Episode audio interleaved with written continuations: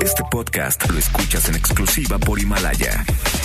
Si aún no lo haces, descarga la app para que no te pierdas ningún capítulo. Himalaya.com.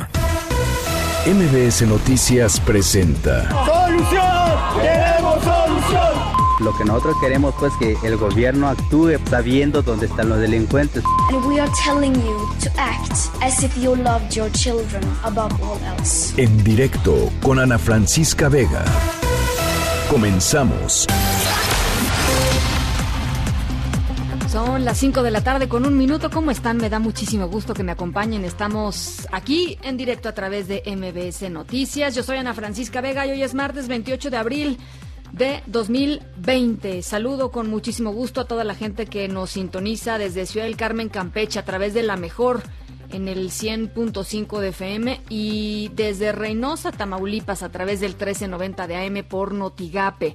Gracias también a todos los que nos platican, conversan con nosotros a través de redes sociales, arroba Ana F. Vega en Twitter, Ana Francisca Vega Oficial en Facebook. También estamos como MBS Noticias en todas las plataformas de redes sociales.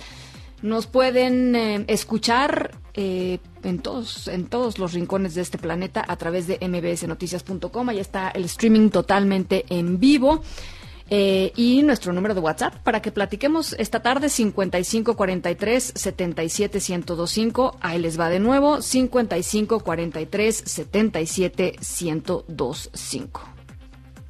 En directo. Casa, casa. Quédate en casa. Quédate en casa, casa, casa, casa. Quédate en, en casa, casa. Quédate en casa. Quédate en casa, casa, casa, casa. Quédate en casa, quédate en casa. Quédate en casa, en casa, en casa, en casa. Quédate en casa, quédate en casa. Quédate en casa, en casa, en casa.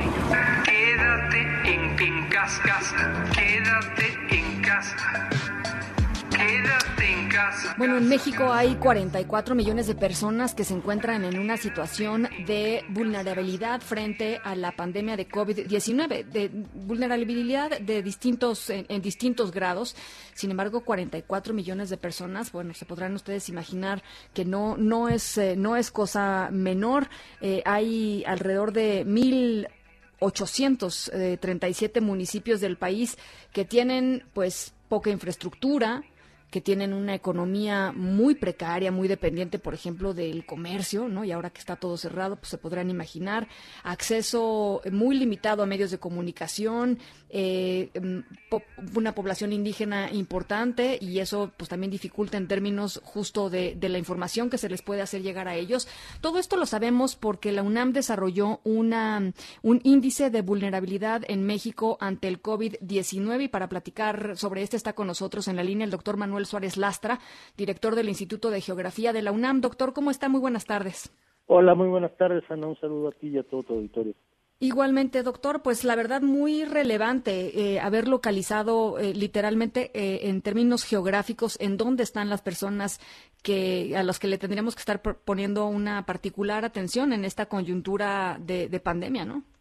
Sí, así es. Somos un grupo interdisciplinario de diversas este, dependencias de la UNAM que nos unimos porque creíamos que era importante sumar, ¿no? Con una herramienta que pudiera ser útil para tomar decisiones eh, de hacia dónde llevar en estos momentos la política uh -huh. este, de, de, salud, ¿no?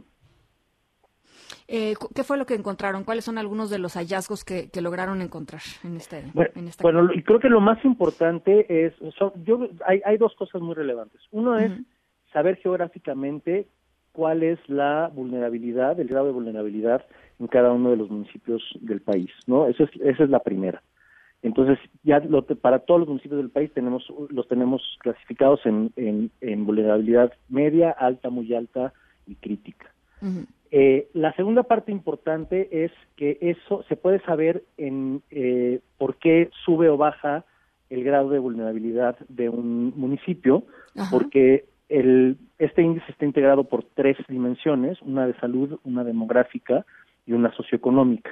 Uh -huh. Las tres contemplan variables diferentes. Entonces hay municipios que pueden ser vulnerables por la cuestión socioeconómica, otros que pueden ser vulnerables por la cuestión este, de infraestructura, de acceso a, infraestructura de salud, y otros que pueden ser vulnerables por una, dos o tres dimensiones, ¿no? Eh, y eh, tenemos toda esta información en un sitio, este, en un sistema de información geográfica que puede ser consultado por el, por el público. Entonces, yo creo que esa es la primera parte que es muy, muy importante. Pero la segunda es ver cómo se correlacionan, o sea, cómo se, sí, cómo, cómo están eh, correlacionados estos grados de vulnerabilidad con la forma en la que ha avanzado eh, la epidemia. Y lo que vemos en este sentido es que los municipios, por el momento, los municipios más urbanos son los que están este, teniendo, son los que tienen el contagio hasta el momento, y esos municipios son los, los que tienen la menor vulnerabilidad. Claro. Eh, lo cual indica que las, en las siguientes fases de la epidemia es muy importante cuidar a los municipios que aún no tienen contagios, pero que son los más vulnerables que además eh, es lo leía por ahí hace hace unos días decía eh, eh alguien eh, porque además así ha sucedido en, en, en muchos lugares del mundo eh, primero ataca a zonas urbanas al, densamente pobladas no y, y, poco a poco el, el virus va, va yéndose al, al, pues al campo no a, las, a, las, áreas más rurales de los de los países en donde es quizá más difícil detectar no en donde es más difícil monitorear. En fin hay un montón de retos ahí que, que quizá en las ciudades es más fácil controlar. Es más difícil detectarlo porque hay menos infraestructura de servicios médicos, pero, pero además si hay contagio es mucho más difícil este eh, eh, procurar servicios de salud, ¿no? Ah, estamos hablando de, de, muchos municipios que pueden tener una o dos clínicas, pero que en definitiva no tienen este capacidad de hospitalización, este, ni camas ni este ni respiradores, ¿no? Por ejemplo, que son ni, ni, oxígeno. ¿no? Entonces, ah. en ese sentido, eh, en la medida que logremos que esos municipios no se contagien, eh, vamos a estar previniendo este eh, pues pues un malestar muy grande ahora aquí hay un aquí hay un tema y, justo ahora que ahora que lo dices así eh, me, me, llama la atención porque hemos estado escuchando las em, conferencias de la tarde del, del subsecretario López Gatel y el propio el presidente López Obrador en donde dicen que se va a empezar a abrir poco a poco el país iniciando con los municipios en donde no haya contagios de COVID-19. Y el hecho de que no haya contagios hoy, básicamente lo que, lo que, lo que estamos viendo, eh, pues no quiere decir que no vayan a llegar los contagios y al revés. Quizás si uno empieza a abrir otra vez, digamos, o a relajar algunas de las medidas eh, en, estos lugares, em, pues llegue más rápido o llegue con más fuerza, no lo sé, ¿no? Eh, así es. De hecho, una de las recomendaciones que nosotros estamos haciendo en este estudio es que se debe evaluar detenidamente esa posibilidad de abrir, eh, de, levantar la contingencia en los municipios que no tienen contagios, precisamente si no se ha controlado la epidemia en otros municipios, porque en el momento en que tú levantas la contingencia en esos municipios, lo que promueves es la movilidad. Y si promueves la movilidad, entonces este promueves también la exposición. Claro, claro. ¿Qué otra recomendación eh, hacen, doctor?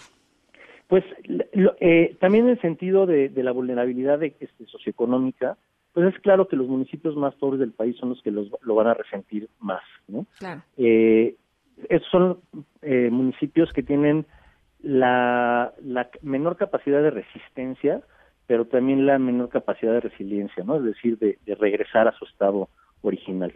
Entonces creemos que eh, los programas que de apoyo económico tienen que tener un enfoque eh, muy específico en los municipios más pobres, que aún sin contagios este, van a tener un tiempo en términos económicos este, bastante difícil. ¿no? Entonces, esa es una de las cosas importantes.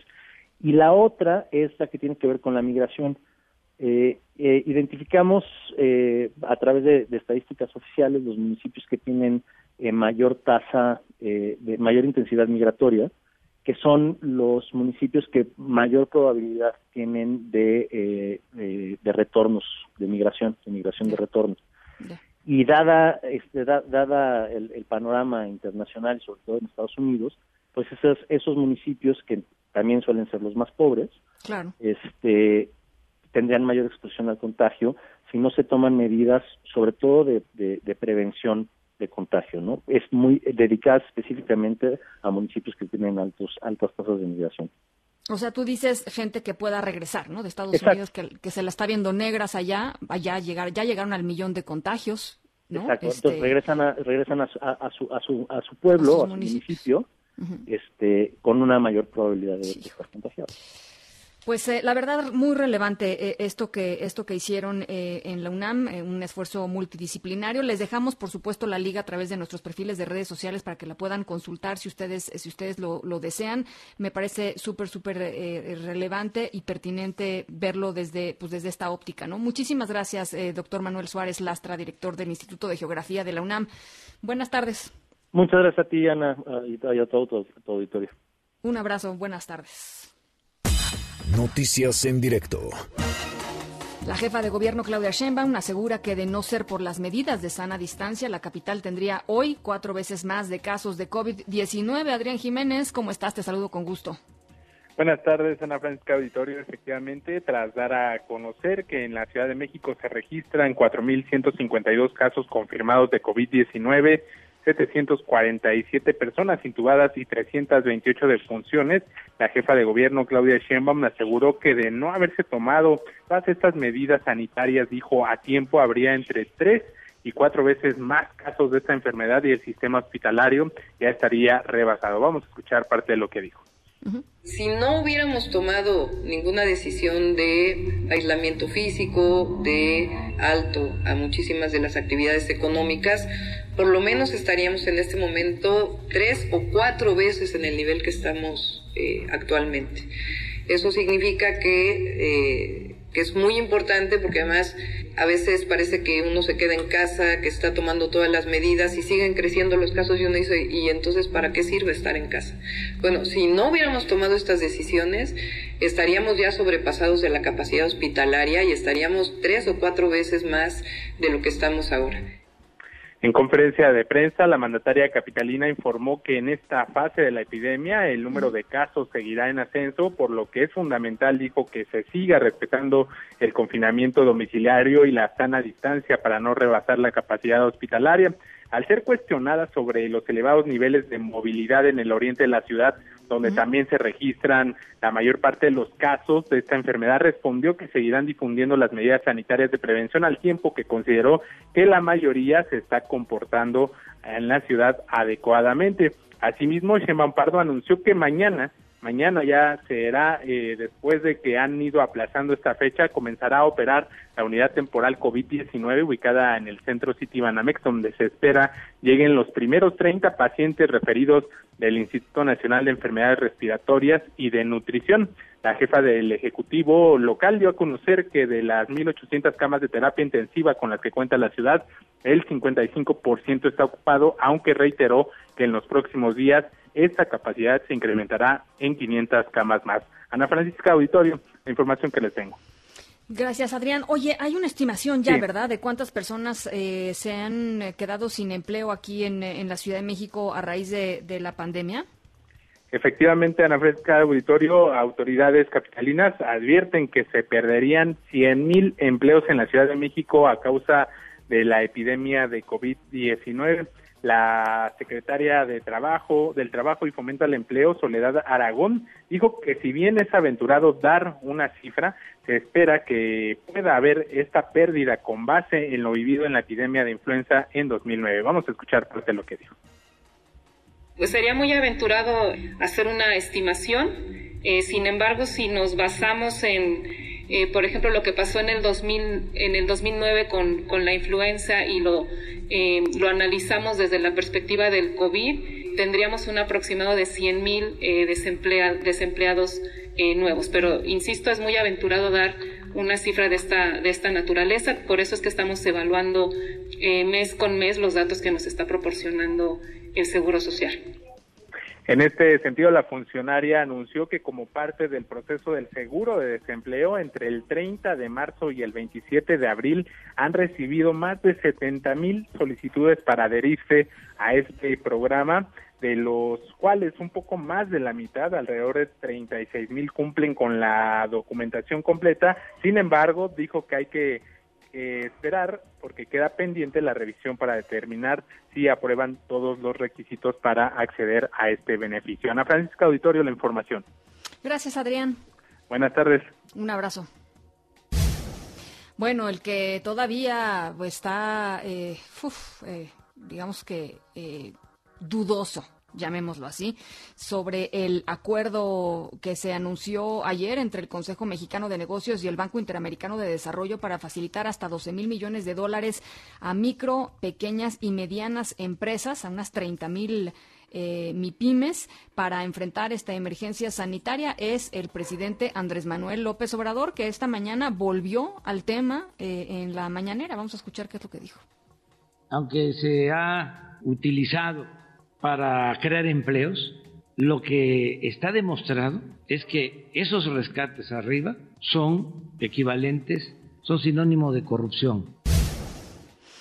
Eh, vamos a platicar un poquito más adelante sobre este tema con Tomás Bermúdez, representante del BID en México. Y hoy se cumplen, hoy se cumplen dos meses desde que se registró el primer caso de COVID eh, en nuestro país, el 28 de febrero justamente, y una semana desde que inició la fase 3. Bueno, pues hasta anoche el corte de caja. En México hay 1.434 defunciones.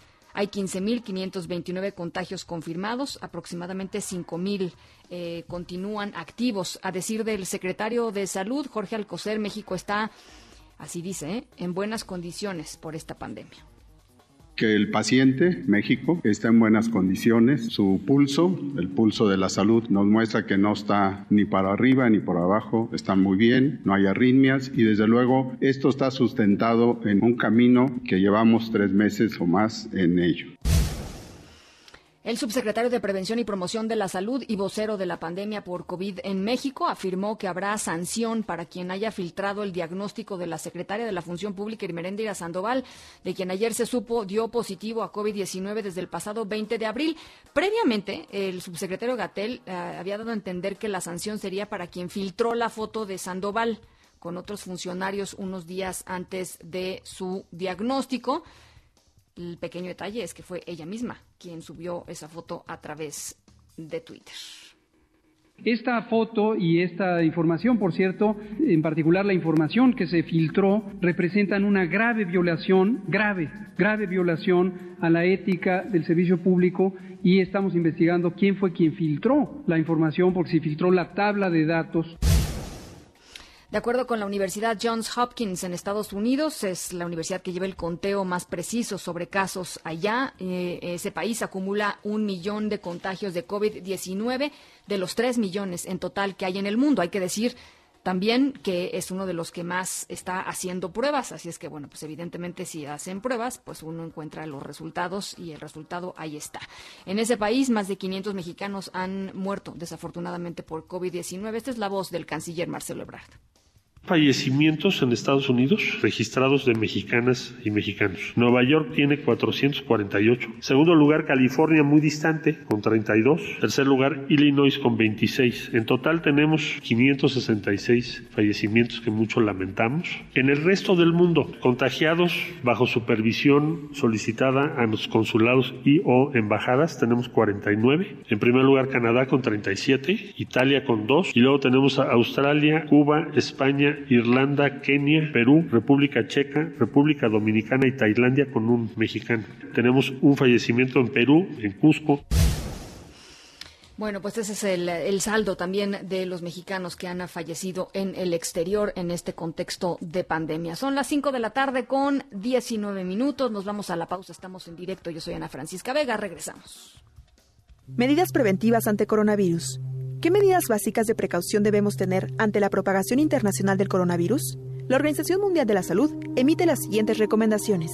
Lavar manos regularmente con agua y jabón o con desinfectante a base de alcohol. Permanecer a un metro de distancia de cualquier persona con síntomas como tos y estornudos. Cubrirse la boca y la nariz con el codo o un pañuelo alto cero estornudar. Evitar tocarse los ojos, la nariz y la boca con las manos para evitar transferir el virus de la superficie a sí mismo.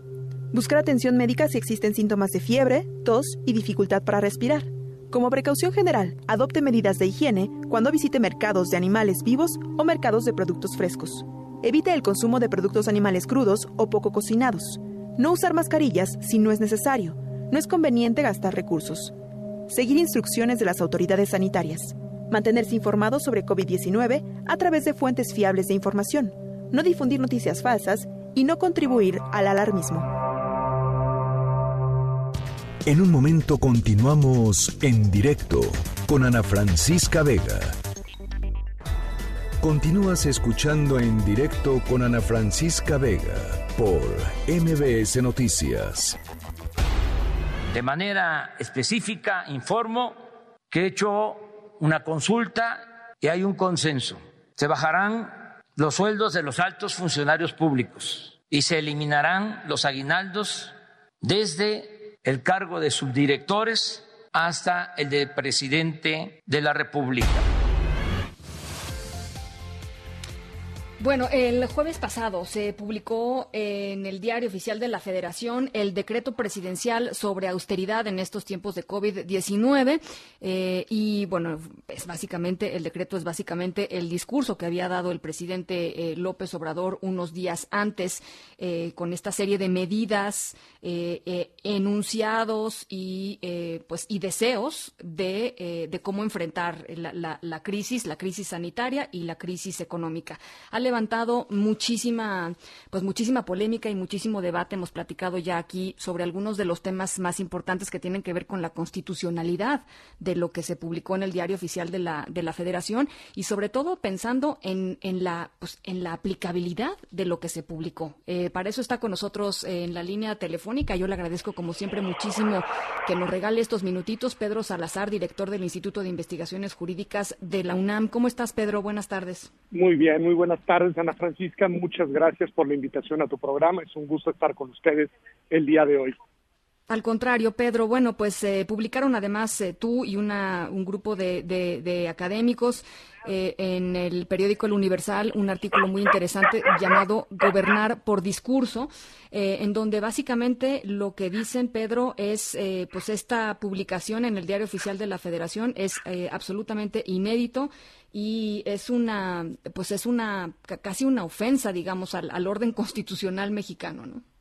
Pues mira, sí, en efecto, con, con eh, un grupo de colegas del propio Instituto de Investigaciones Jurídicas y del CIDE, pues llevamos muchas semanas platicando sobre los hechos y acontecimientos con relevancia jurídica que han tenido lugar en las últimas semanas y uno de ellos fue pues obviamente este decreto presidencial con el discurso previo al que ya aludías y pues sí, en primer lugar se trata de un hecho inédito por la forma en la que sucedió.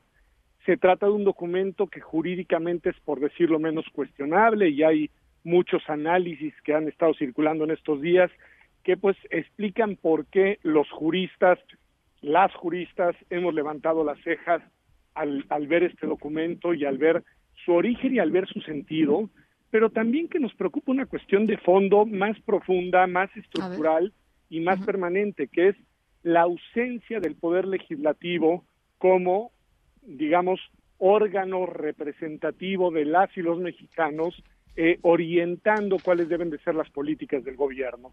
En cualquier Estado constitucional, el poder legislativo tiene una función fundamental que es la de trazar la ruta que el Ejecutivo debe de ir ejecutando, valga la expresión, y que ya en última instancia el Poder Judicial deberá de controlar que se ejecute pues con precisión, con respeto a la Constitución y eso no lo estamos viendo.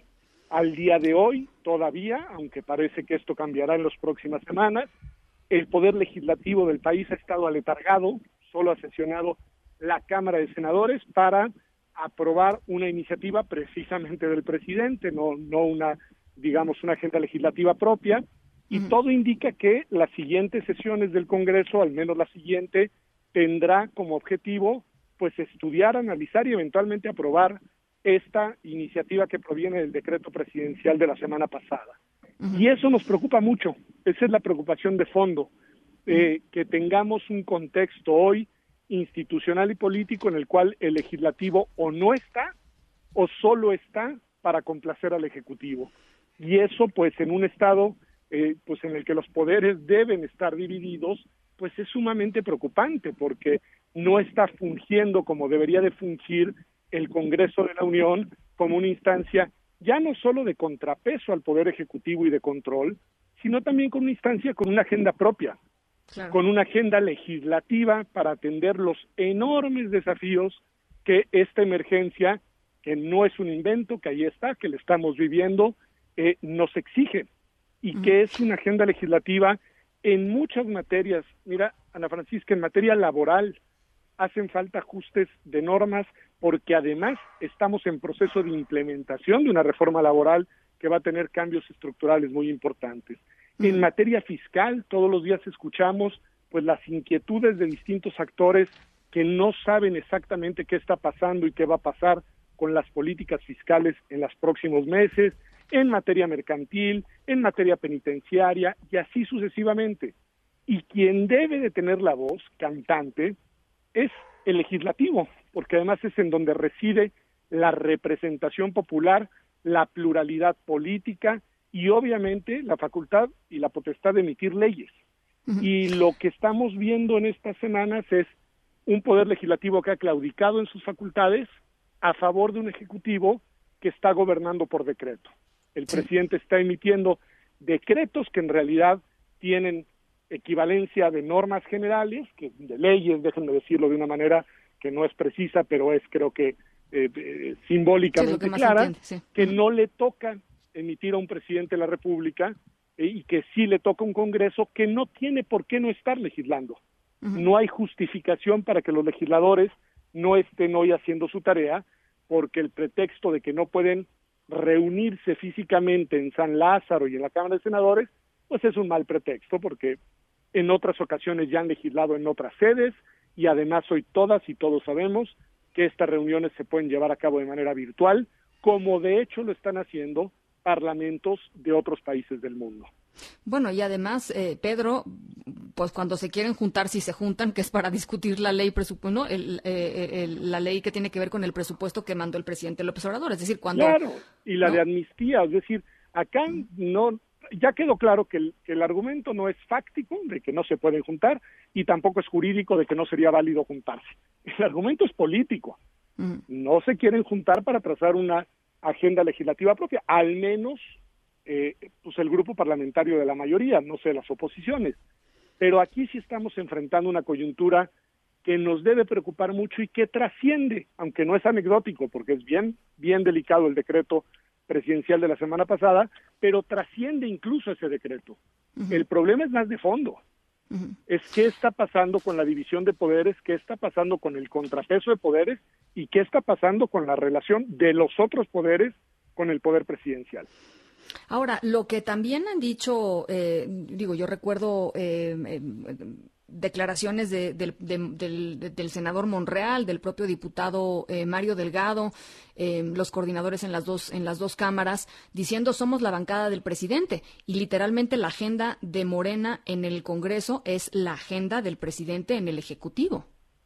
Pues bueno, esa es la distorsión, digamos, es el regreso al pasado, pues al presidencialismo aquel en el cual el poder legislativo pues sí era una correa de transmisión de la agenda del ejecutivo porque pues le respondían no a sus electores, no a sus representados, sino al titular del poder ejecutivo. Y en ese sentido la verdad es que es muy lamentable escucharlo porque eh, acá lo que hay es una bancada mayoritaria legítimamente hay que decirlo eh del partido del presidente o de las coaliciones, alianzas del presidente, que les permiten tener una mayoría simple en ambas cámaras y eso nadie se los debemos descatimar.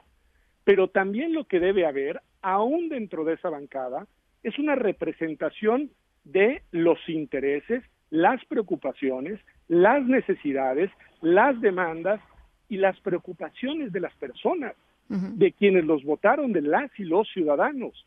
Ellos se deben a un electorado que es plural, que es diverso, porque además nuestro país es geográficamente diverso, las preocupaciones son distintas de las personas según en donde se encuentren, según su situación personal, patrimonial, laboral, y las y los legisladores, antes que responder al presidente, le tienen que responder a sus electores.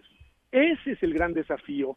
Y en ese sentido, el Poder Legislativo, por supuesto, la mayoría legislativa que puede entrar en sintonía con lo que el presidente propone, pero que eso debe de ser adecuado, modificado, aprobado o eventualmente rechazado a partir de escuchar a su a su electorado. A su electorado, claro. Y esa es la clave. Además, hay que escuchar a las oposiciones y además hay que entender que incluso dentro de Morena, pues no hay una unidad única. Sí es cierto que hay una, digamos, propensión a eh, eh, deferente al presidente, déjame decirlo así, pero ahí dentro también hay pluralidad, ahí dentro también hay debate, ahí dentro también hay deliberación y debemos escucharla, porque hoy es un momento en el que se tiene que responder a la sociedad, al Estado, a las nuevas generaciones y no a la voluntad de este o de aquel presidente de la República.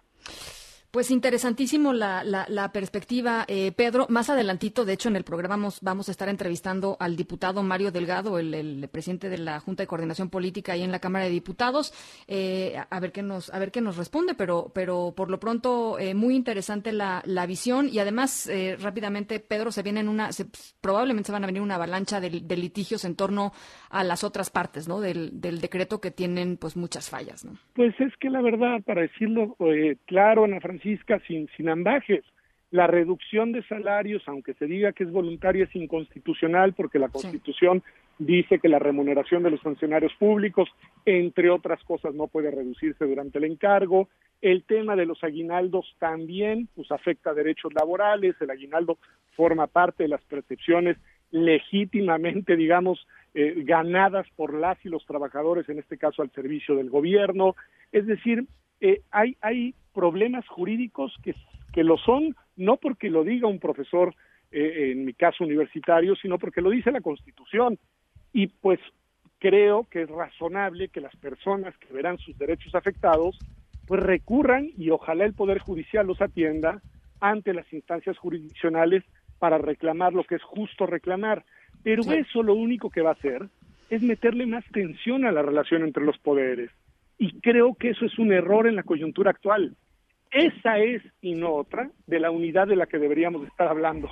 La unidad al amparo del marco constitucional que nos rige a todas y a todos. Cerremos pues, filas dentro de la Constitución, lo que no quiere decir claudicar al debate plural, a la diversidad, al contrapunto, a la discusión, porque parte de lo que protege la Constitución es eso, la pluralidad y la libertad de expresiones. Los equilibrios, ¿no? Sí. Exactamente. Bueno, bueno, Pedro, pues yo te, yo te agradezco mucho, como siempre, estos minutitos. Te mando un abrazo. Cuídate mucho. Al contrario, cuídense mucho y muchísimas gracias por este tiempo en su importante espacio. Muchas gracias. Pedro Salazar, director del Instituto de Investigaciones Jurídicas de la UNAM. En mis redes sociales pueden encontrar el artículo estupendo ayer en el Universal, Gobernar por Discurso. En directo.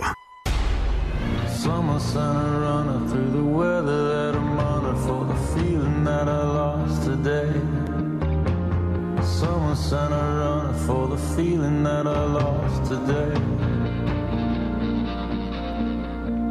Someone sent a runner through the weather that I'm under for the feeling that I lost today.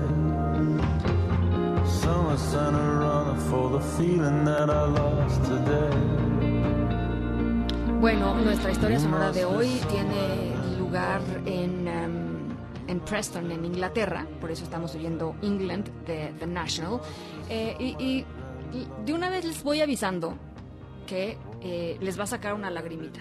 Eh, y, si, y si quieren culpar a alguien, culpen al productor de este programa porque él sugirió esta historia sonora.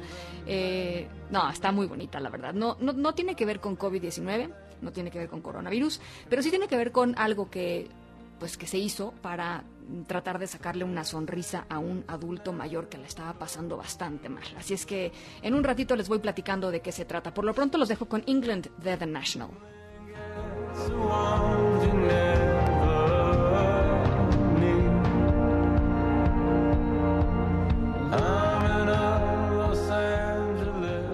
En un momento continuamos en directo con Ana Francisca Vega. Continúas escuchando en directo con Ana Francisca Vega por MBS Noticias. Son las 5 de la tarde con 38 minutos. Bueno, pues el presidente Andrés Manuel López Obrador regresó hoy al tema del ah, programa de créditos que se acordó entre el Consejo Mexicano de Negocios y el Banco Interamericano de Desarrollo, el BID.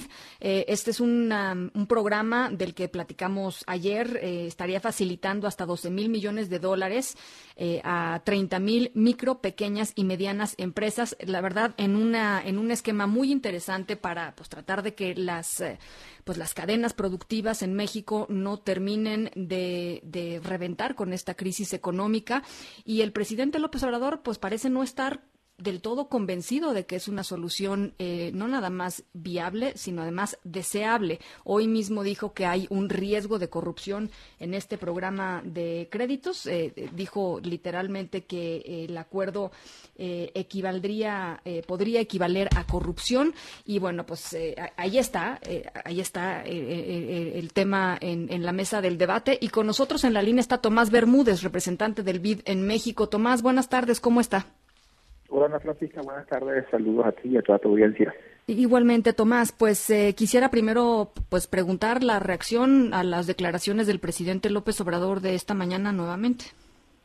Mira, yo creo que este, estamos, el presidente yo creo que no tenía toda la información con respecto al programa y a medida que ya van pasando los días se va aclarando, este, yo me, gustaría más bien a, ah, referirme a cuáles son los hechos. El, el programa que fue la principal preocupación del presidente no involucra endeudamiento para la República, no hay ningún tipo de aval por parte de la Secretaría de Hacienda de la República en términos de las operaciones que estemos dando y muchísimo menos por cualquier pérdida que pueda eh, eh, salir como resultado de la operación. Entonces, este, yo sé que la Secretaría de Hacienda está haciendo un trabajo de, clarificar el tema y por ahora pues nosotros seguimos adelante con, con, con esta, pensamos una necesaria operación para sobre todo proteger el, el, el, la, la, la, productividad del país. Todas estas cadenas productivas se están viendo, como tú mencionabas, muy afectadas en términos de, la crisis. Las pymes normalmente, en condiciones normales, les cuesta mucho la parte de financiamiento y en situaciones de estrés como la que estamos viendo ahorita, pues muchísimo más. Y con ellos tenemos que contar para que sean el motor de la recuperación una vez que pase la tormenta. Entonces, lo mejor que podamos preservar la, productividad y estas cadenas eh, en mejores condiciones vamos a estar para rebotar después que pase todo esto. ¿En estos días han hablado ustedes con, con funcionarios de la Secretaría de Hacienda, Tomás? Sí, hemos estado en contacto todos los días y, este, y yo, yo creo que ya la cosa se está aclarando bastante. Eh, creo que también ayer tiene que ver mucho con la manera como se hizo la pregunta este, en la mañanera de ayer pero yo creo que ya la cosa se va aclarando y, y este ya este el presidente tiene mucho más elementos de lo que tenía ayer cuando conversó sobre el programa. Ahora, eh, hoy, hoy mismo en la, en la mañana, Tomás, y esa es una, es una pregunta porque creo que es una de las cosas que a la gente le interesa más, el presidente decía que este, seguramente las condiciones que les pondrían a las, a las micro, pequeñas y medianas empresas para acceder a este crédito iban a ser condiciones que iban a sacar a muchísimas del mercado, ¿no? O sea, que eran, iban a ser este, unos estándares tan altos para poder acceder a estos créditos que en realidad no iban a servir de nada. Es un poco también, eh, eh, también otro de los argumentos del presidente presidente López Obrador. Eh, eh, ¿Qué responden a eso? Mira, nosotros, este es un programa además, y esto también es bueno que se sepa, este es un programa que no es nuevo. Nosotros tenemos ya en México con este programa cuatro años. Lo que estamos haciendo ahora es incrementar los montos para hacerle frente a la, a la coyuntura que tenemos ahora. Entonces es un programa que ya venimos haciendo hace tiempo, de hecho se ha ido incrementando en el tiempo. Tenemos ahorita en el orden de unos casi 400 millones de dólares hoy en operación, más lo que le vamos a agregar ahora y las empresas, tanto las empresas anclas que operan dentro del esquema como las pymes ha sido satisfactorio para ellos. Hemos llegado que las empresas ancla, perdón que te eh, interrumpa Tomás, pero para que la gente nos entienda, las empresas ancla son empresas muy grandes que eh, tienen, pues, como parte de su cadena de producción, contratan, digámoslo así, a empresas más pequeñas, pequeñas o medianas, para poder, este, pues, hacer su, su, trabajo, ¿no? Eh, entonces, estas empresotas son las que van a, de alguna manera, avalar los créditos a las pequeñas y medianas empresas, ¿no? Eh, son, y, no es exactamente avalar, es decir, las empresas grandes son las empresas que no, se, se afilian al programa, vamos a poner un ejemplo, por ejemplo, Cemex se afilia al programa, y dice que ya está afiliado. Hecho, Cemex está hoy afiliado al programa desde antes. Se afilia el programa y me dice, estos son mis proveedores que me venden distintos desde, servicios de transporte hasta insumos para hacer cemento. Entonces ellos, le, eh, las facturas que ellos reciben, si les venden el producto, Pemex, eh, ellos emiten una factura a la pyme, la recibe Pemex, eh, Cemex, en el momento que Cemex la recibe, me dice este proveedor me, me vendió esto y le interesa financiamiento a través de esta línea. Entonces yo voy a él, al proveedor y le digo, aquí te adelanto como Cemex te va a pagar a ti 90 días, yo te adelanto el dinero de manera que te puedas manejar tu capital de trabajo. Que es muy interesante, Tomás, porque hay, hay pymes, hay micros y pequeñas, incluso medianas, por supuesto, que 90, 90 días en una coyuntura como la actual simple y sencillamente no la aguantan. Entonces, lo que está sucediendo aquí simplemente es facilitar la liquidez de estas empresas para que, pues, en 90 días, cuando se supone que la empresa ancla les iba a pagar, pues ellos puedan hacer uso del dinero con, con este, antes, ¿no? Así es, ya a los 90 días, cuando ya la empresa le pague a la pyme, la pyme me paga de vuelta a mí. Exactamente. Pero el riesgo, el riesgo, el riesgo de crédito lo asumo yo de manera directa con la pyme. No hay un aval de parte de la empresa Ancla, que es importante. Es decir, yo no estoy financiando de ninguna manera a la empresa Ancla, yo voy directamente a la pyme. No, me refería, eh, el aval me refería más bien a, lo que tú decías, Tomás, en el sentido de decir, estas son mis empresas, ¿no? Estas son las empresas que son mis proveedoras, ¿no? De alguna manera, yo avalo que estas trabajan conmigo, ¿no? Están, están en mi, están en mi cadena, ¿no? Eh, entonces, entonces, lo que ustedes dicen, Tomás, es eh, se va a aclarar poco a poco y esto va a ir funcionando como ha funcionado los últimos cuatro años. ¿Esperan que, que el gobierno federal no les ponga ninguna barrera? No, no, no, anticipamos ninguna barrera de ninguna índole. Este, nosotros eh, seguimos avanzando en el diseño del programa, ya estamos coordinando cómo vamos a seguir incorporando este, empresas al, al, al, producto y estamos también en conversaciones con bancos de afuera, inversores de afuera y adentro también para sumarlos al programa. La idea es utilizar el dinero nuestro, sumar este también este capital que quiera participar en esto y hacer un programa que sea lo suficientemente grande y robusto para atender las necesidades de estas pymes. ¿Durante cuánto tiempo? Mira, el, el, programa es abierto. Yo creo que la demanda, a medida que vaya bajando la crisis, este, será menor, pero queremos tener como un, un, buen arsenal para responder a lo inmediato. Y ya después veremos cómo va reaccionando el mercado en la demanda. Si las cosas empiezan a mejorar, pues los bancos volverán a abrir sus fuentes de liquidez de una manera más, más amplia y, habrá necesidad de menos dinero. Entonces, por ahora lo que la estrategia es irnos con un volumen importante, ver cuánto es la demanda y a medida pues, que sea menos necesaria, pues vamos reduciendo eso. Pero la idea es salir con algo que sea significativo. Claro. Bueno, pues eh, ojalá podamos platicar en las semanas que vienen, Tomás. Sería muy interesante ver cómo, cómo va surgiendo exactamente la demanda, eh, en, qué, en qué ámbitos, en qué rubros. Creo que va a ser realmente pues un ejercicio eh, para entender un poco en dónde están los, los cuellos de botella más importantes, ¿no? Así es. muchas gracias, Ana Francisca, de nuevo por la invitación y a tu orden cualquier cosa. Muchísimas gracias. Tomás Bermúdez, representante del BID en eh, México.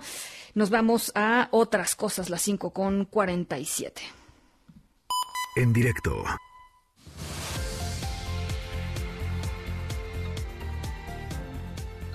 Bueno, a ver, unas llamadas. En un momento continuamos en directo con Ana Francisca Vega. Continúas escuchando en directo con Ana Francisca Vega por MBS Noticias. Luis Miguel González, Economía. Hola Luis Miguel, ¿cómo estás? Ana Francisca, muy buenas tardes. Me da mucho gusto saludarte, ¿cómo andas? Bien, animado. Animado, muy bien. Vamos a platicar sobre la entrada en vigor del TEMEC, eso, eso anima. A ver, eh, hay dos noticias en esta semana sobre comercio exterior que vale la pena comentar, Ana Francisca. Uno es, ya hay fecha para la entrada en vigor del TEMEC, que es julio, y el día de hoy México ya tiene acuerdo con la Unión Europea para la modernización del tratado comercial. Mm. Eh, son dos buenas noticias, también hay que decirlo, son buenas noticias, no productos milagro. Es decir, no, nadie puede esperar que la tener fecha para la entrada en vigor del TEMEC o tener un marco, un acuerdo marco con la Unión Europea va a resolver lo que no está funcionando de la economía mexicana, pero prenden luz en, para mí en dos cosas son muy importantes. La primera es ratifica la vocación de apertura comercial de la economía mexicana, en un contexto donde el mundo está volviendo muy proteccionista. Yo diría, para mucha gente que, que, que, digamos, que a la hora de hacer una valoración de qué significa la 4T, dónde estamos, etcétera, yo diría una de las de los aspectos más importantes de continuidad respecto a cómo era la economía en los últimos años es la apertura comercial.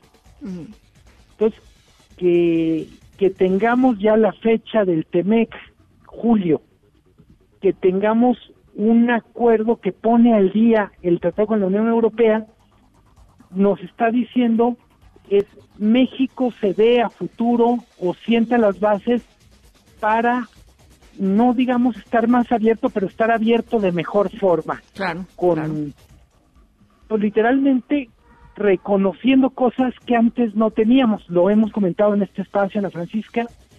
El TLC, que todavía está en vigor, se firma en una época donde la comunicación más sofisticada en una oficina era un fax. Eh, seguramente la mitad de los que nos están escuchando milenios, millennials han de decir, ¿y eso qué es? Eh, entonces, todo lo que es comercio electrónico, internet, etcétera, está incorporado. Y curiosamente hay dos cosas que tienen en común el acuerdo con la Unión Europea y el TEMEC. Los dos son muy insistentes en el sentido de tener capítulos o artículos dedicados al tema de combate a la corrupción, que no es solo economía, es, es un asunto de normas de convivencia, que es un asunto de civilidad. De estándares, ¿no? Sí, y en los dos casos, con Estados Unidos y con la Unión Europea, nos estamos obligando como país literalmente a trabajar más en serio el combate a la corrupción. Eh, son, insisto, en un contexto, ahora sí, en un primer, eh, en un comienzo de año 2020 terrible, yo diría, son dos buenas noticias, tenemos TEMEC y tenemos ya un, un documento aprobado por todas las partes para que la relación con Europa se rija con términos más modernos. Eh, creo que una cosa que hay veces perdemos de vista es México es una potencia exportadora. Eh, el dato es impresionante. Si sumamos las exportaciones de toda América Latina, son equivalentes a las exportaciones mexicanas. De ese tamaño es nuestra, el tamaño de nuestro sector exportador. Nos queda, también lo hemos comentado mucho aquí contigo, nos queda tener exportaciones donde haya más valor, donde de lo que se exporta un contenido más grande se produzca en México. Eh, muchas de las exportaciones, pues básicamente nos convierten solo en país maquilador. La asignatura pendiente es cómo hacemos que un producto hecho en México tenga patentes mexicanas, tenga contenido de valor hecho en México y no solo mano de obra y empaque. Claro, bueno, eso ya es un, esto digamos son pasos como digamos de sofisticación en, pues en un montón de cosas, ¿no? En, de la estructura económica de un país, no no es algo que se pueda decretar. Sí. Es, necesitamos mejores universidades, mejores centros de investigación para efectivamente ser capaz de exportar eh, en algunos casos pues valor agregado, ideas, y ahora sí, ideas made in México, no, no solo sangre, sudor y lágrimas, ¿no? Y, consumir las ideas made in somewhere, made in algún otro lugar del mundo, ¿no? Que es lo que sucede generalmente. Sí, a ver, que es dialogar con el mundo en términos de igualdad. Es decir, ahí te va esta idea que es en México, esta es mi patente y respeto la idea tuya con un sistema de patentes que te hace sentir confianza. Eh, insisto, son buenas noticias en un contexto, yo en un año, donde las podemos contar con los dedos de la mano. No, bueno, un año brutal, un año brutal.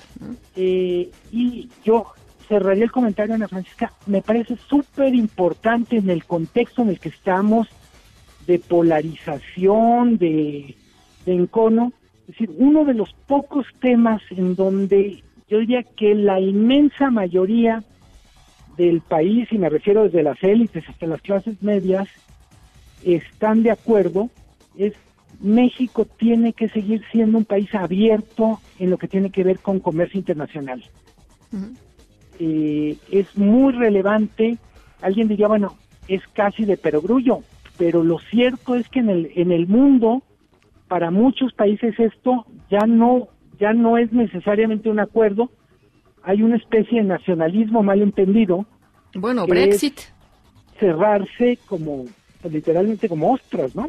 Pues ahí está el, ahí está el Brexit, ¿no? Ahí está el Brexit. Este, el Brexit, el fin de Mercosur y un montón de iniciativas que, pues que básicamente eh, nos indican que probablemente el mundo en la próxima década o en esta década, del 21 para adelante, va a ser un mundo mucho más proteccionista de lo que lo conocimos entre el 2000 y el 2020.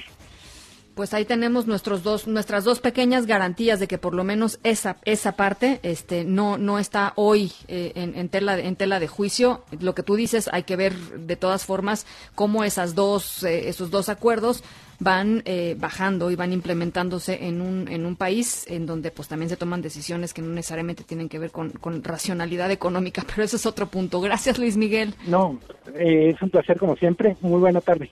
Te mando un abrazo Luis Miguel González, director editorial del Economista. En directo.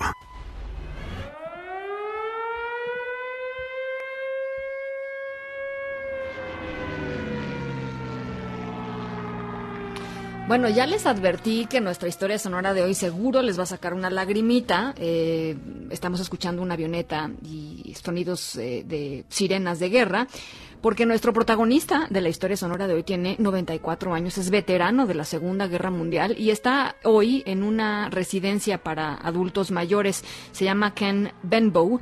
Eh, y Ken hace tiempo perdió a alguien muy importante en su vida eh, y sus cuidadores, la gente que está pues a cargo de todos los adultos mayores ahí en esa residencia, encontró una forma de que pues esta persona esté eh, presente con él de alguna de alguna manera. Ya verán de qué se trata al ratito, les platico de qué va. Son las 5 con 59, estamos en directo. Yo soy Ana Francisca Vega, regresamos. En un momento continuamos en directo con Ana Francisca Vega. Una voz con transparencia. ¡Solución! ¡Queremos solución! Una voz objetiva. Lo que nosotros queremos pues que el gobierno actúe sabiendo dónde están los delincuentes. Una voz plural. And we are telling you to act as if you loved your children above all else. Esto es En Directo con Ana Francisca Vega. En directo, MBS Noticias. La tarde con tres minutos. Gracias por seguir con nosotros aquí en directo a través de MBS Noticias, contigo en casa. Yo soy Ana Francisca Vega y hoy es martes 28 de abril del 2020. Saludos a toda la gente que nos está escuchando desde Torreón, Coahuila, a través de Q en el 91.1 y desde Zacatecas a través de Sonido Estrella en el 89.9. Saludos también a todos los que nos están escuchando a través de nuestra página web, que ahí los estoy viendo, mbcnoticias.com. Gracias de verdad por estar con nosotros. Tenemos un montón de información, así es que vámonos. Escuchas en directo con Ana Francisca Vega. Bueno, eh,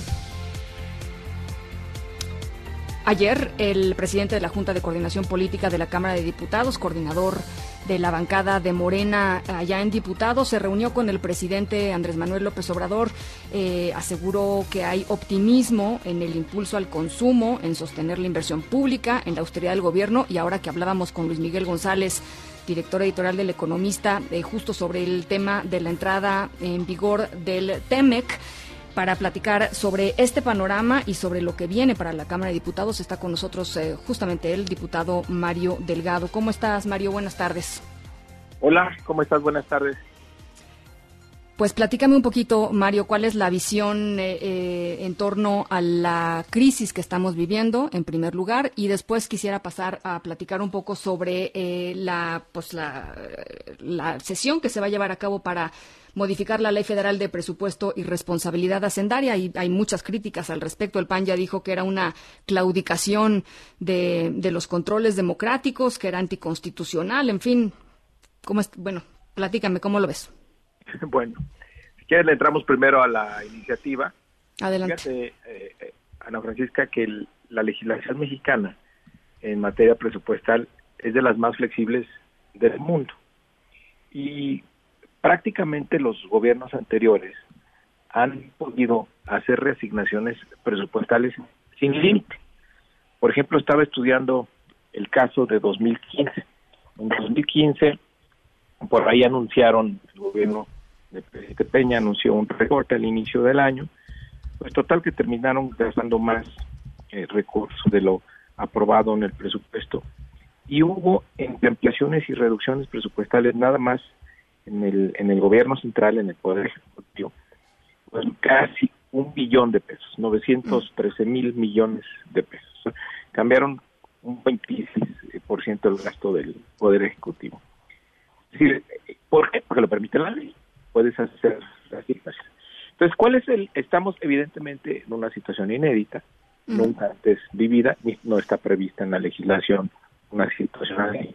Y el presidente de la República tenía dos caminos muy claros. Uno, aprovechar esta facultad discrecional hacer las restricciones eh, convenientes pa- para atender la pandemia, para eh, dirigir estos apoyos a la economía y simplemente informar a la Cámara.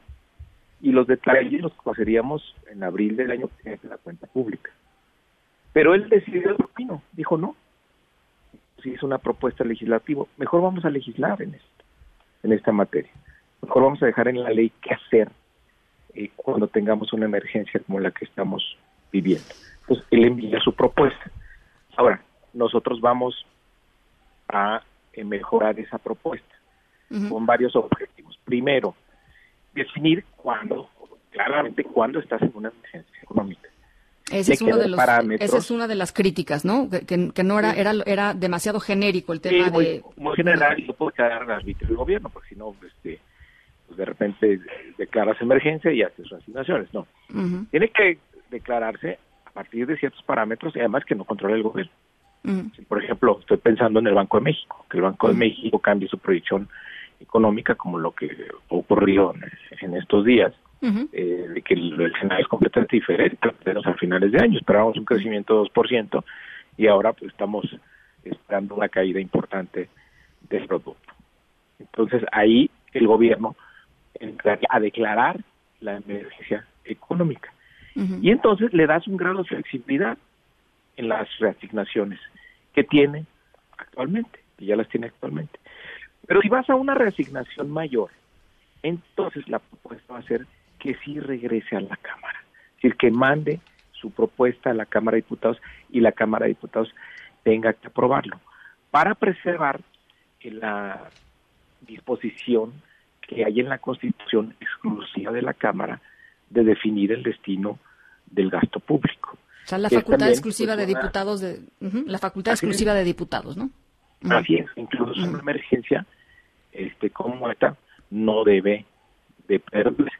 Y de esta manera vamos a poner, claro, un límite de tiempo, ¿no? Este, a la Cámara.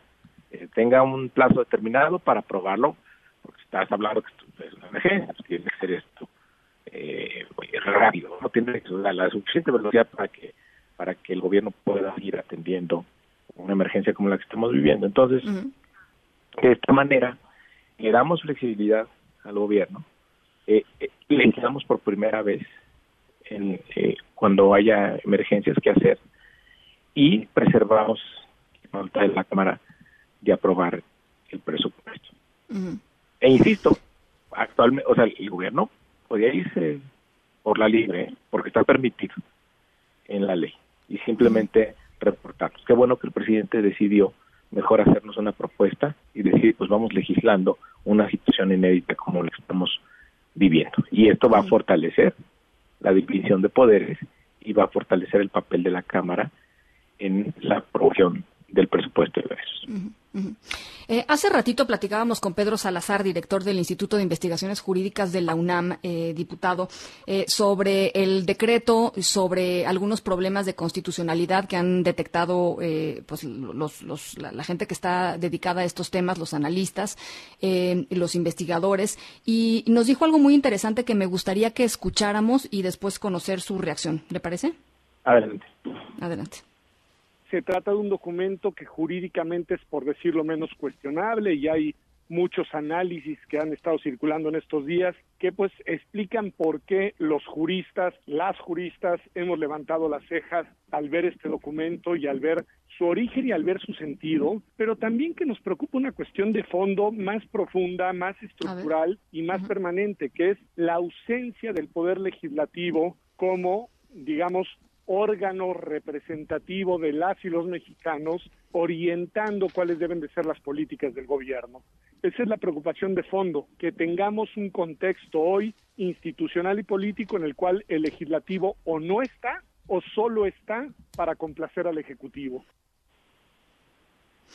Bueno, es parte de lo que, lo que nos dijo en, la conversación, eh, diputado. Entiendo, entiendo que Pedro está hablando del, del decreto que emitió el, gobierno para este, establecer algunas medidas de, austeridad.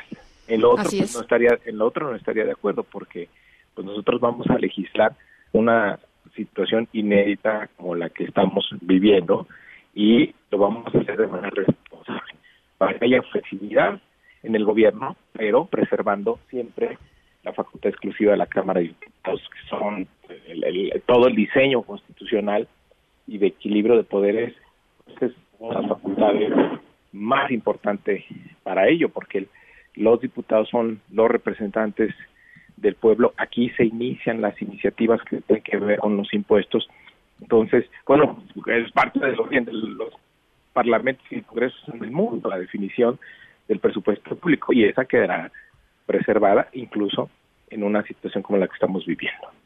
Ahora, en, en, términos de, de, lo que se, de, digamos, de, de los, de las piezas de legislación que se han reunido a discutir en medio de esta pandemia, un poco lo que decía eh, Pedro Salazar es, se han discutido simplemente la ley, la ley de amnistía y ahora se discutirá la ley federal de, presupuesto y responsabilidad hacendaria. Son dos leyes que ha mandado el Ejecutivo. El Congreso tendría que estar muchísimo más activo en una gran variedad de temas porque el tamaño de la crisis, y no lo digo eh, como si fuera algo privativo de México, diputado. Es, es evidentemente algo que, es sin precedentes en cualquier lugar del mundo. El tamaño de la crisis en términos laborales, en términos fiscales, en términos de un montón de temas, eh, eh, tendría que estar un, Congreso mucho más activo y mucho más, pues esto, deliberativo, sin importar si pueden o no reunirse físicamente en un lugar, ¿no?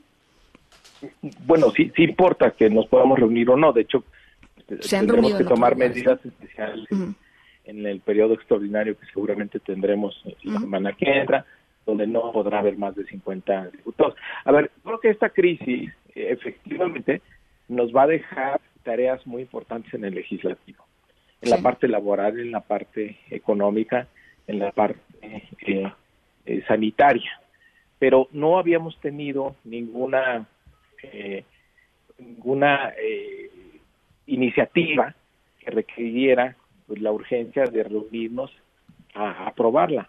Ahora manda esta el, el, Ejecutivo para poder hacer las reasignaciones presupuestales y que no se hagan de manera discrecional, sino que tengan un marco legislativo que, que hasta el momento eh, no existe. Pero también hay que, eh, digamos, todo lo que estamos haciendo lo estamos haciendo pues, de la mano del, del gobierno. De repente el legislativo no podría este inventarse ahí un programa de apoyos que es, algunos están pidiendo que, esto ocurra, ¿no?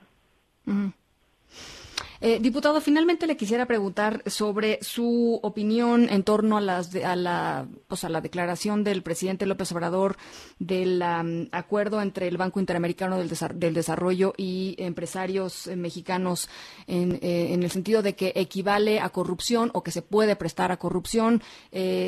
¿Comparte esa visión? No, a ver, es un factoraje lo que está haciendo la iniciativa privada con el BID, yo creo que va a ser bueno para que no se detengan algunas cadenas eh, de suministro. No hay la intervención de gobierno, o sea, no requiere deuda ni nada por el estilo. Entonces, pues, eh, qué bueno que haya ese tipo de iniciativas. Todo lo que ayuda a la economía es bienvenido. Y, y si hay iniciativas del sector privado, de los empresarios o organismos internacionales que puedan eh, acompañar a las políticas del gobierno, yo creo que son bienvenidas. Eh, eh, decía, decías, diputado, que había optimismo porque la recuperación de México será una recuperación eh, más o menos pronta.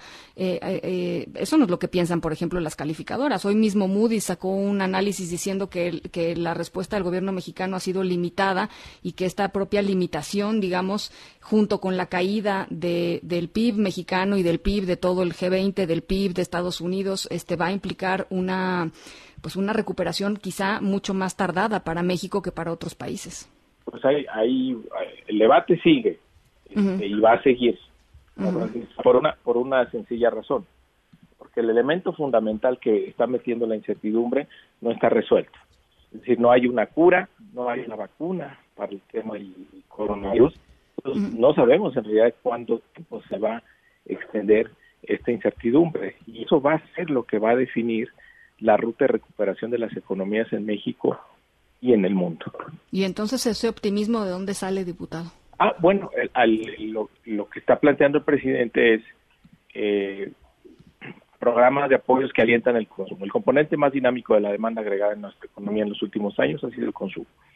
hay una inyección importante de liquidez para el consumo a través de los programas sociales, con adelanto la pensión a adultos mayores, más de 46 mil millones de pesos, y los 3 millones de microcréditos que van a empezar a fluir. O sea, en, en 40, 50 días, o sea, ya, contando lo de los adultos mayores, van a tener una inyección de alrededor de 200 mil millones de pesos que sin duda pues, se van a ver reflejados en el consumo. Por otro lado, el gobierno está haciendo un esfuerzo hacia adentro, aplicando la austeridad y ahorros. ¿Para qué? Para poder sostener su inversión en infraestructura.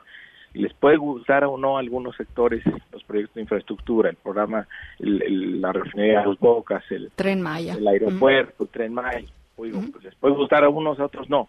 Pero lo que es irracional y lo que no tiene sentido es pedirle al gobierno que cancele la inversión pública cuando es el gasto eh, contracíclico por excelencia y el gobierno en lugar de tomar deuda para mantenerlo está haciendo un esfuerzo al interior del mismo para poder sostenerlo. En crisis anteriores lo primero que se iba era la inversión pública y esto pues eh, agravaba todavía los ciclos económicos hacia la baja. Entonces, bueno, eh, además para eh, el consumo, alentar el consumo, el gobierno ha decidido mantener a la baja el precio de los energéticos. Eso ha evitado que tengas niveles inflacionarios importantes que pudieran pegarte en la canasta. Entonces, es la estrategia que está siguiendo el gobierno, alentar el consumo, mantener la inversión. Bueno, los energéticos bajaron, los, energéticos están bajos porque el precio del petróleo está bajo, ¿no? No, pero, pero no es así en automático. Eh, en, en, gobiernos anteriores bajaba el precio del petróleo, la gasolina no bajaba. Aquí el gobierno podría haber tenido, eh, digo, haber bajado un peso la gasolina y haber dicho ya cumplimos y quedarse con el IEPS restante y no lo ha hecho así. Ha transferido el beneficio a la economía y eso pues, beneficia a, buena parte de nuestra de nuestro sector productivo. Entonces no es así por descontado pues de que de que pasa en automático. Y bueno pues es la estrategia que está siguiendo el gobierno para enfrentar la crisis está llevando al extremo los instrumentos y programas que tiene sin tomar deuda evidentemente si hay otros escenarios más complicados ahí se gobierna con toda su capacidad para poder emprender otro tipo de políticas. Pero, por ejemplo, es referencia a Moody. Si México entra en una ruta de mayor endeudamiento, tendría que plantear una ruta sustentable. Si no, Moody's y las otros calificadores van a ser los primeros en sancionarnos y dejar al gobierno sin ningún margen de operación. De por sí, al hacerse, al no crecer el producto este año, al hacer la economía, el indicador de, que es el favorito de las calificadoras se va a deteriorar. Así es. Eso es inevitablemente. Entonces, a eso agrégale los, el, endeudamiento adicional que pudieras tomar, que en realidad la restricción que tenemos, la Francisca, no es compararnos con otros países, restricción que tenemos es al interior y es la bajísima recaudación fiscal que tenemos. Y, y, de, 16 puntos del PIB, de la más baja del mundo. A ti cuando no vas a pedir prestado, pues te preguntan, pues ¿cuánto ganas?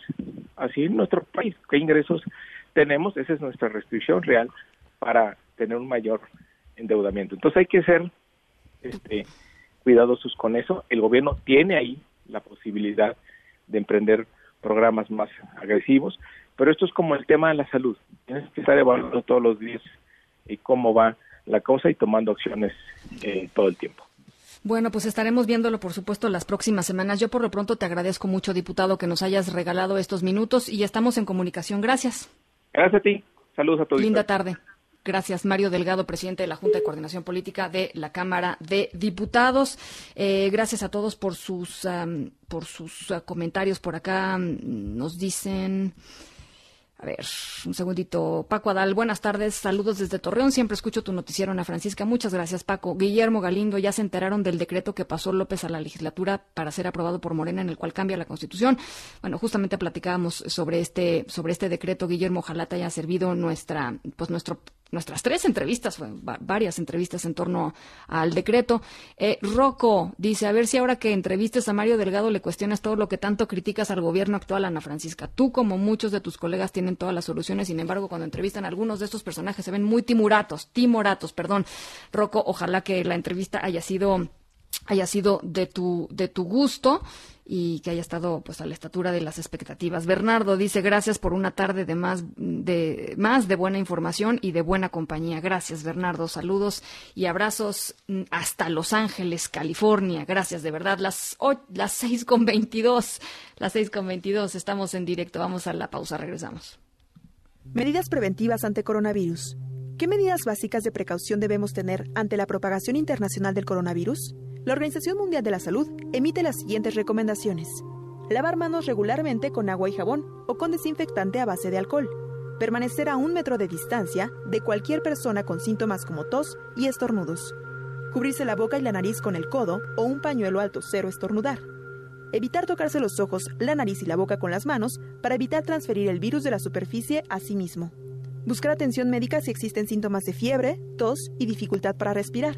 Como precaución general, adopte medidas de higiene cuando visite mercados de animales vivos o mercados de productos frescos. Evite el consumo de productos animales crudos o poco cocinados. No usar mascarillas si no es necesario. No es conveniente gastar recursos. Seguir instrucciones de las autoridades sanitarias. Mantenerse informado sobre COVID-19 a través de fuentes fiables de información. No difundir noticias falsas y no contribuir al alarmismo. En un momento continuamos en directo con Ana Francisca Vega.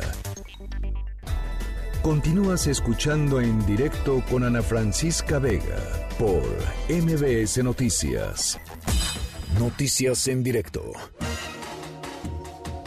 Bueno, este Está esta tarde, por supuesto, la conferencia de las seis en torno a eh, créditos para pymes. Están Graciela Márquez, secretaria de Economía, Carlos Martínez Velázquez, director general del Infonavit, eh, en fin, varios eh, funcionarios públicos. Está, por supuesto, también Zoé Robledo, director general del IMSS. Dice que hasta ahora suman 84.803 empresarios que cumplen con los requisitos para recibir un crédito por 25 mil pesos. Vamos a escuchar lo que están diciendo. Trabajadores puedan solicitar este crédito de mucho mayor monto. Es un crédito directo y que sirve para la remodelación.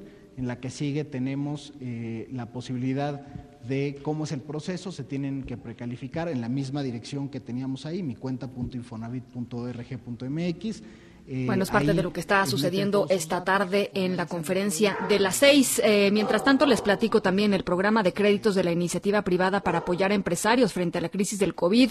Eh, este programa, pues, entre el BID y empresarios, el Consejo Mexicano de Negocios, va a continuar avanzando a pesar de los dichos del presidente, quien ve un riesgo de corrupción en este acuerdo. Así lo dijo aquí en directo Tomás Bermúdez, representante del BID en nuestro país el programa, que fue la principal preocupación del presidente, no involucra endeudamiento para la República, no hay ningún tipo de aval por parte de la Secretaría de Hacienda de la República en términos de las operaciones que estemos dando y muchísimo menos por cualquier pérdida que pueda eh, eh, salir como resultado de la operación. Con esta pensamos una necesaria operación para sobre todo proteger la productividad del país. Todas estas cadenas productivas se están viendo muy afectadas términos de, la crisis y las pymes normalmente en condiciones normales les cuesta mucho la parte de financiamiento. Creo que también ayer tiene que ver mucho con la manera como se hizo la pregunta en la mañanera de ayer. Pero yo creo que ya la cosa se va aclarando y, el presidente tiene mucho más elementos de lo que tenía ayer cuando conversó sobre el programa.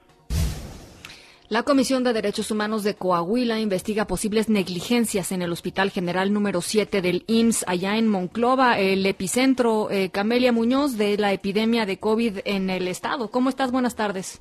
Hola, Ana Francisca, un gusto saludarte nuevamente, y, eh, al igual que al auditorio. Pues sí, te informo que el presidente de la Comisión de Derechos Humanos del Estado, Hugo Morales Valdés, dio a conocer que se inició una queja de oficio por posible negligencia en el Hospital General número 7 del Instituto Mexicano del Seguro Social en Monclova, donde, bueno, pues como sabemos, se generó el contagio comunitario que ha dejado más de 60 trabajadores de la salud afectados, 200 personas eh, derechohabientes en general también eh, afectados por este virus y 20 fallecimientos. Esto, como te comento, bueno, pues se inició de oficio y el funcionario dijo que al ser el IMSS una dependencia federal, la Comisión Estatal de Derechos Humanos remitirá los resultados de la investigación a la CNDH. Escuchemos. Posible negligencia del personal administrativo en la clínica de Monclova que pudiera haber dado lugar a que se generara este foco de contagio y que pues a la postre diera precisamente la situación de contingencia que se vive en aquel municipio. Hugo Morales Valdés, Ana Francisca, informó que se tienen otras seis quejas abiertas con hechos relacionados en dicho nosocomio, donde se estima que no se aplicaron los protocolos para la detección oportuna y em, el otorgamiento de tratamientos adecuados a los pacientes. Finalmente, bueno, te comento que el titular del ombudsman coahuilense señaló que se han incrementado las quejas por abusos de diversas autoridades en estas últimas semanas. Entre ellas figura el de dos médicos a quienes se les vulneraron, vulneraron perdón, los derechos. Uno de ellos fue por parte de policías municipales de San Buenaventura, quienes lo golpearon e impidieron que llegara a su domicilio por considerar que propagaba el virus. Y la otra queja, bueno, pues es de una doctora que demandó justamente al Seguro Social por negarle insumos de protección. Es el reporte que tenemos en Coahuila. Qué barbaridad. Eh, te agradezco mucho, Camelia. Buenas tardes. Buenas tardes. La violencia homicida imparable aquí en la Ciudad de México en un mes de emergencia sanitaria, chequen esta cifra, ¿eh? 118 asesinatos. Juan Carlos Alarcón, ¿cómo estás? Buenas tardes, te saludo con gusto. Efectivamente, gracias Ana Francisca, muy buenas tardes a toda la audiencia. A pesar de las restricciones por la emergencia sanitaria en las zonas de mayor contagio como la Ciudad de México, la violencia homicida no ha dado tregua y en 30 días suman 114 asesinatos, de los cuales en seis seis casos las víctimas son mujeres. De acuerdo con informes ministeriales y el informe diario de seguridad del gobierno federal entre domingo y lunes, tres mujeres fueron asesinadas y en todos los casos la Fiscalía General de Justicia Capitalina activó el protocolo de feminicidio. En promedio diario es de 3.8 asesinatos en la Ciudad de México en lo que va de la emergencia sanitaria decretada el 30 de marzo pasado, es decir, en el primer mes de contagios y propagación por COVID-19. Los días con mayor número de víctimas es el domingo 19 de abril con un total de nueve asesinatos y el lunes 27 con siete crímenes, casi todos por arma de fuego. Los ajustes de cuentas y disputas entre bandas de narcomenudistas, rencillas personales, ataques directos por venganza y asaltos son móviles constantes en los casos, de acuerdo con los informes de la Secretaría de Seguridad y la Fiscalía General de Justicia. Más del 90% de los crímenes que se han cometido en los últimos 30 días se han perpetrado en vía pública a pesar de los esquemas de vigilancia de la policía capitalina, aún con las campañas oficiales para no salir de casa ante la pandemia por coronavirus, los crímenes siguen imparables y la mayoría impunes. Y es el reporte que tengo. Qué barbaridad. Gracias, Juan Carlos. Muy buenas tardes. Buenas tardes. Las seis de la tarde con 30 minutos. El sabueso. Información con olfato de animal político. Tania Montalvo, editora general de Animal Político, ¿cómo estás? ¿Qué nos trae el sabueso esta tarde? Hola, ¿qué tal, Francisca? Buenas tardes. Pues mira, vamos a platicar de una publicación que suma más de 18 mil reacciones en Facebook y que habla de una vacuna contra el coronavirus eh, para perros caninos. Y dice que pues esta es una prueba de si la vacuna para el coronavirus canino existe desde 2001, pues entonces es una mentira que exista el coronavirus actual, el que estamos viviendo en esta pandemia, y que no haya vacuna o cura contra esta enfermedad. Hay que recordar que esta información, pues bueno, está sacada de contexto, porque como bien nos ha dicho la Organización Mundial de la Salud, el coronavirus es una, una, una extensa familia de virus existen diferentes tipos de coronavirus.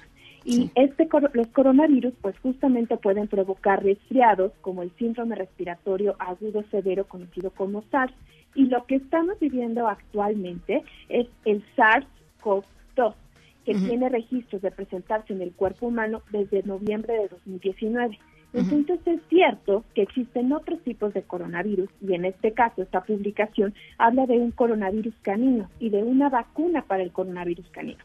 Eso es verdad, pero no tiene nada que ver con el, eh, con el, con el SARS-CoV-2 y la enfermedad COVID-19 que pues estamos viviendo actualmente y que se, y que existe y que bueno se tienen registros en el cuerpo humano desde noviembre de 2019.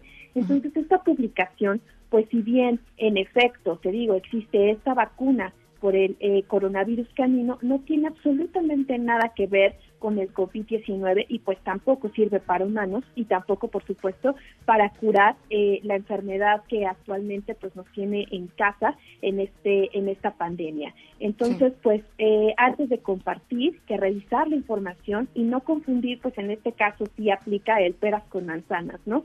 Nada tiene que ver el, el coronavirus canino con el, el nuevo coronavirus que está provocando el COVID-19 y que estamos viviendo actualmente en México y en todo el mundo, Ana Francisca. Así es. Bueno, pues qué bueno, qué bueno aclararlo. Oye, y también creo que es bien importante eh, este, pues esta eh, fact-checking que me encontré del sabueso en torno a lo que dijo el presidente López Obrador el domingo pasado en, en su en su video, en su mensaje dominical en redes sociales em, eh, el 26, el domingo, de que el crecimiento de la epidemia en México estaba siendo, pues una, digamos, horizontal, ¿no? Este, que se estaba pudiendo domar la epidemia. Y creo que es importante hablar de eso, Tania, porque finalmente la gente, mucha gente toma decisiones con base en lo que escucha del presidente López Obrador. Eh, y entonces puede decir, bueno, pues si se está domando la pandemia y el asunto está horizontal, pues yo salgo de mi casa, ¿no? O yo, este, quizá incurro en, eh, digamos, en, en em, en actividades que antes estaba restringiendo, pero ahora pues ya no, entonces voy a ir a ver a mi abuelito, a mi abuelita, este voy a ir a visitar a mis tíos, voy a organizar una comida. Creo que es muy importante. Los datos de la propia Secretaría de Salud desmienten lo que dijo el presidente López Obrador el domingo pasado. Sí, así es. Este, el presidente pues presume este domingo, como dices, que en México se ha podido domar la pandemia y que el crecimiento ha sido horizontal. Lo que nosotros hicimos en el sabueso de animal político pues fue revisar distintos datos que son los que dan la misma Secretaría de Salud y pues lo que lo que vemos es que no existe pues registro que, que horizontal, ¿no? Con crecimiento horizontal como dice el presidente, pues el número de casos confirmados no no han dejado de crecer. Si bien como en cualquier país los primeros casos empezaron a, caer a cuentagotas y eran eran relativamente pocos, ya por ejemplo para mediados de marzo pues ya teníamos una cifra diaria de 203 casos confirmados y el 23 de marzo por ejemplo ya teníamos 367 casos confirmados, ¿no? Una curva que para nada es horizontal, como dijo el presidente. Si hablamos de defunciones, pues ocurre lo mismo, ¿no? Eh, ya tenemos días con, eh, con muchas defunciones, o sea, más de 100 defunciones por día, y es importante decir que hay otros hay otros registros que también están creciendo de manera importante, por ejemplo, la letalidad. La letalidad es el porcentaje de muertes respecto a total de, de, personas con COVID-19 y estas cifras pues no solamente no han tenido un crecimiento horizontal, sino que incluso en algunos momentos la letalidad de México ha crecido mucho más que el promedio mundial, ¿no? Entonces, nosotros en, en, Animal Político, en el, en el, en el micrositio de, de coronavirus desabueso, justamente tenemos estas gráficas y se puede ver cómo, pues, eh, por ejemplo, desde el 14 de abril ya existe una diferencia de letalidad entre lo que es el, el, porcentaje de letalidad a nivel global y lo que ocurre en México, que ya hay una letalidad de 7.52%, ¿no?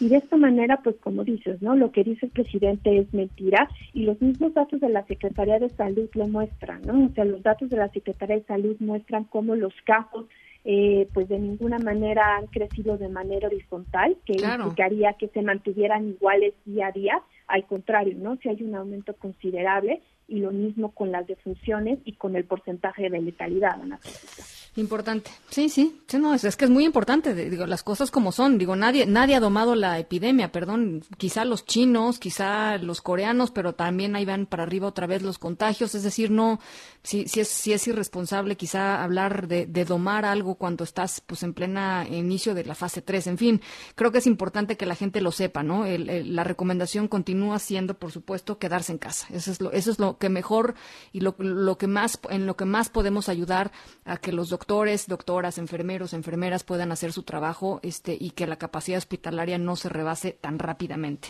Eh, en fin, gracias Tania, te mando un abrazo. Muchas gracias, Buenas tardes. Un abrazo, las seis con treinta y siete. En directo. Bueno, nuestra historia sonora de hoy, ya les decía, este, es eh, una historia que sucede en Inglaterra, les va a sacar una lagrimita, eh, tiene que ver con un señor de 94 años que vive en una residencia para adultos mayores em, y después de 75 años de casado, eh, Ken Benbow mm, pues perdió a su esposa, su esposa murió, y para no olvidarla, le extraña muchísimo, ¿no? Y para no, imagínense, 75 años de casados. 75 años de casados. Bueno, para no olvidarla, todas las noches dormía con un marco, con un, cuadro, una fotografía de su esposa. Y a los trabajadores de la casa para adultos mayores les dio pues eh, pendiente que el señor se pudiera lastimar con el marco de la foto o que quizás se pudiera romper el cristal. Por eso estábamos escuchando cristales rotos. el cristal de, del marco de la foto y pues decidieron darle un regalo si en un ratito más les platico de qué se trata. Por lo pronto, nos vamos a la pausa a las 6 con 38. En un momento continuamos en directo con Ana Francisca Vega. Continúas escuchando en directo con Ana Francisca Vega por MBS Noticias. Bueno, ya les platicábamos al inicio del programa, hoy se cumplen dos meses desde que se informó sobre el primer caso de contagio de COVID-19 en nuestro país, fue justo el 28 de febrero. Eh, y mi compañero Rafael Arce, jefe de información de este programa, nos preparó un recuento de lo que, dos meses, ¿se dan cuenta? De lo que hemos vivido en, en este tiempo. Vamos a escucharlo. 1.434 personas muertas, 15.529 contagiadas, 8.614 sospechosas de ser portadoras. ¿Qué son estas cifras? Es el resultado de los dos meses del COVID-19 en México. En México. El maldito coronavirus, como algunos lo llaman, nos ha cambiado la vida sobre todo a quienes han hecho caso del aislamiento social. Estos dos meses de pandemia me han hecho vivir todas las em- sí mi vida todas las emociones juntas no enojo miedo desesperación angustia. La pandemia es eso poder sobrevivir a todos esos eh, momentos en los que creemos que no podremos más. Han transcurrido 60 días y hemos ido desde el tranquilos salgamos abracémonos. No apanicarnos vamos hacia adelante y no dejen de salir. Mire, ah, eh, lo del coronavirus, eso de que este, no se puede uno abrazar, hay que abrazarse. ¿eh? no pasa nada, o sea, este, y así, o sea, nada de, confrontación, de pleito. Hasta hemos sido testigos del equipo de heroínas y héroes que están en el primer frente de batalla, quienes quisieran nunca hubiera llegado este mal, sobre todo porque están en la guerra sin los fusiles necesarios y además son agredidos. No quieren dar mascarillas N95, no quieren dar gogles adheribles, solo consideran que para ciertas áreas, entonces lamentablemente todo el personal de las demás áreas y de los demás servicios no cuentan con el equipo adecuado para estar dentro del hospital, que el material está guardado, incluso lo ha llegado a vender. Por seguridad propia los están comprando porque no se está dando el material completo al personal. Pero también hemos sido testigos de la realidad, de lo que ya sabíamos, y el golpe de este monstruo vino a confirmar. No tenemos el equipo para enfrentarlo. Y también hemos escuchado a algunos que piensan que el COVID-19 llegó en buen momento. Y vamos a salir fortalecidos porque no nos van a hacer cambiar en nuestro propósito de acabar con la corrupción y de que haya justicia en el país. Por eso vamos a salir fortalecidos. O sea que nos vino esto como anillo al dedo para afianzar el propósito de la transformación. Hemos visto a mamás y papás convertidos en maestros y cómo se extrañan los profesores. Hemos visto a reos de baja peligrosidad salir de la cárcel cómo la gente forma parte de un ejército de cubrebocas, cómo se hacen compras a solas, cómo se han cerrado estaciones del metro y cómo miles también no hacen caso de las recomendaciones, ni así. Quédate en casa, quédate en casa, quédate en casa quédate, quédate, quédate en casa, quédate, quédate, quédate en casa, quédate,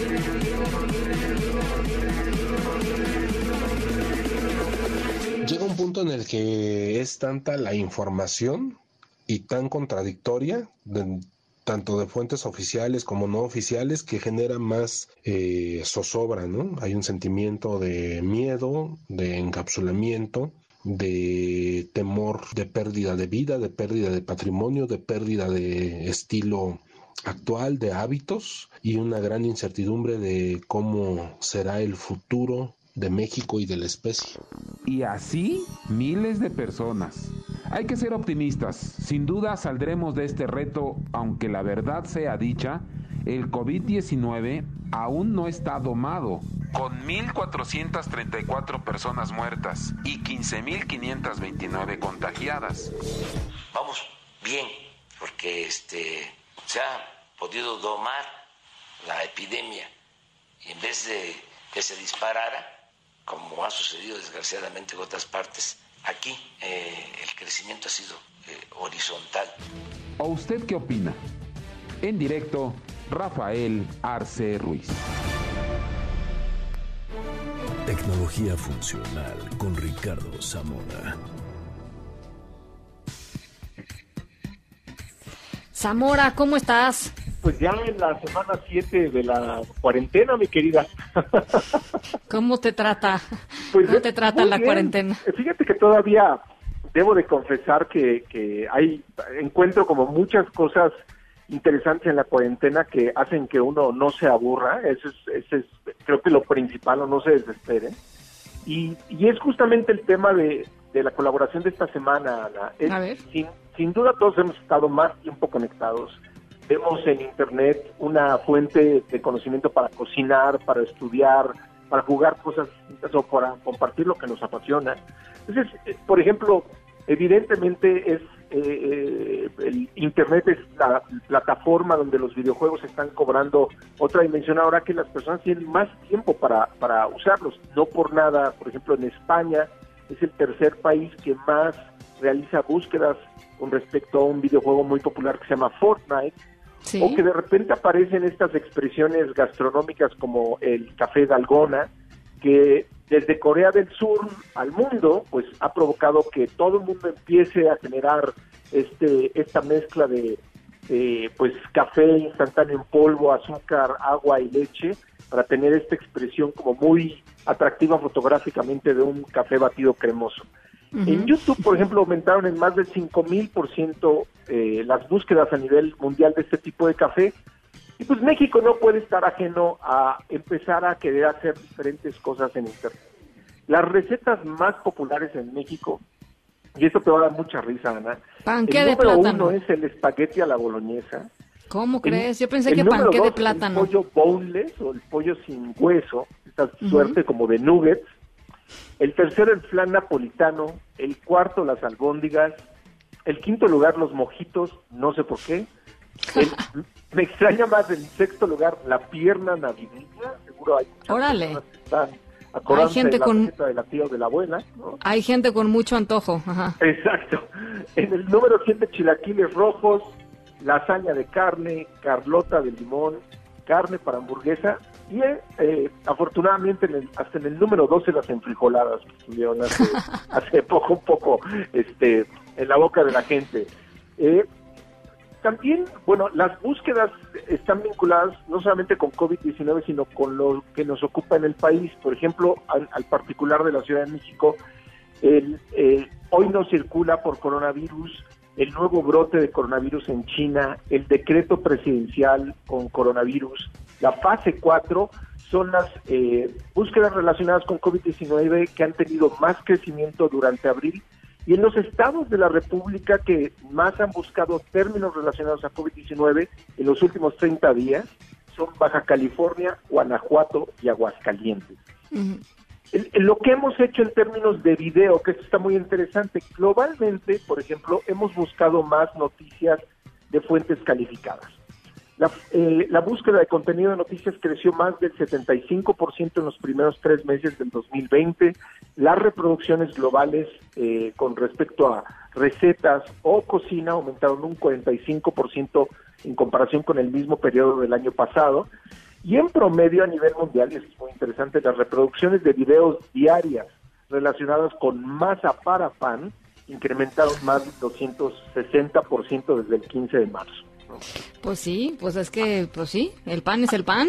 El pan es el pan y creo que es algo que no puedes cocinar si no tienes tiempo todos los días. Entonces, particularmente los que están queriendo hacer pan con masa madre, pues seguramente son parte de, de, aquellos, de aquellos aficionados que han empezado a, a encontrar en, en videos web o en YouTube recetas que le hacen, les hacen sentido. Ahora, a México Ajá. es muy particular porque la educación es, es un tema que nos ha ocupado Muy. en los últimos días. Las búsquedas de contenido educativo en YouTube incrementaron en más del 250%, las reproducciones relacionadas con matemáticas incrementaron más del 50% y las reproducciones sobre ejercicio en casa crecieron más del 200%. Entonces, Padrísimo. esto es un, un digamos, un, un vistazo de qué es lo que pasó en abril y en las últimas semanas en México con respecto a lo que nos interesa, pero como puedes ver, pues hay cada vez más personas se están animando a crear contenido o, o- o aprovechando las capacidades de streaming de Internet. No por nada el fin de semana pasado el Fashion Week se realizó solamente en Internet. O. Pink Floyd cada viernes está soltando un contenido en video que forma parte de su eh, archivo documental.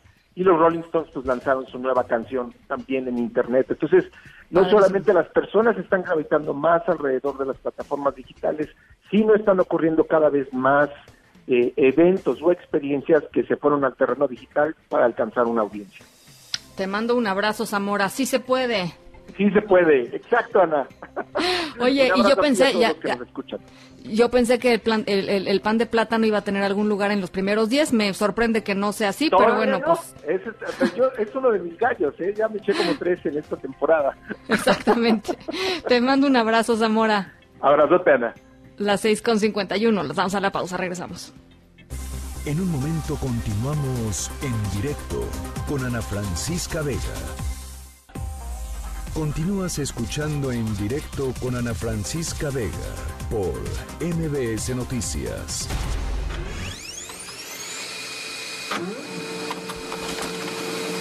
Bueno, nuestra historia sonora de hoy tiene lugar en una residencia de adultos mayores en Preston, en Inglaterra, en donde pues un hombre perdió a su esposa y siempre se dormía con su pues con su fotografía. Eh, y a la gente le daba muchísima ansiedad, a la gente que los cuidaba, que pues él se fuera a lastimar porque pues, era con cristal, ¿no? El, el marco de la fotografía. Así es que decidieron hacer algo muy extraño, pero muy lindo, la verdad, es un buen detalle.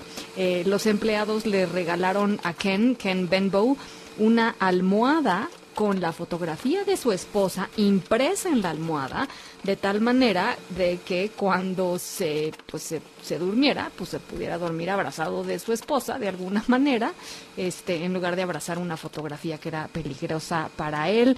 Eh, pues por supuesto está eh, viral a través de redes sociales y bueno, pues esa es nuestra historia sonora de hoy. Ya les decía si le sacó la lagrimita, culpen a nuestro productor. MBS Noticias Contigo en Casa tiene para ti notas positivas. Hakuna Matata. No hay nada que temer. Sin preocuparse. Karime López, platícanos cómo estás.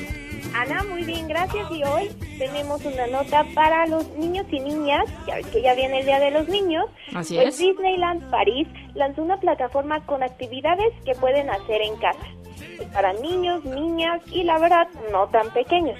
¿Qué tiene? Puedes descargar dibujos de tus personajes favoritos y colorearlos. Plantillas de personajes, carros, castillos y recrearlos en tercera dimensión. Bueno, hasta tiene recetas de los platillos que dan en este parque temático para que tú los puedas hacer en casa.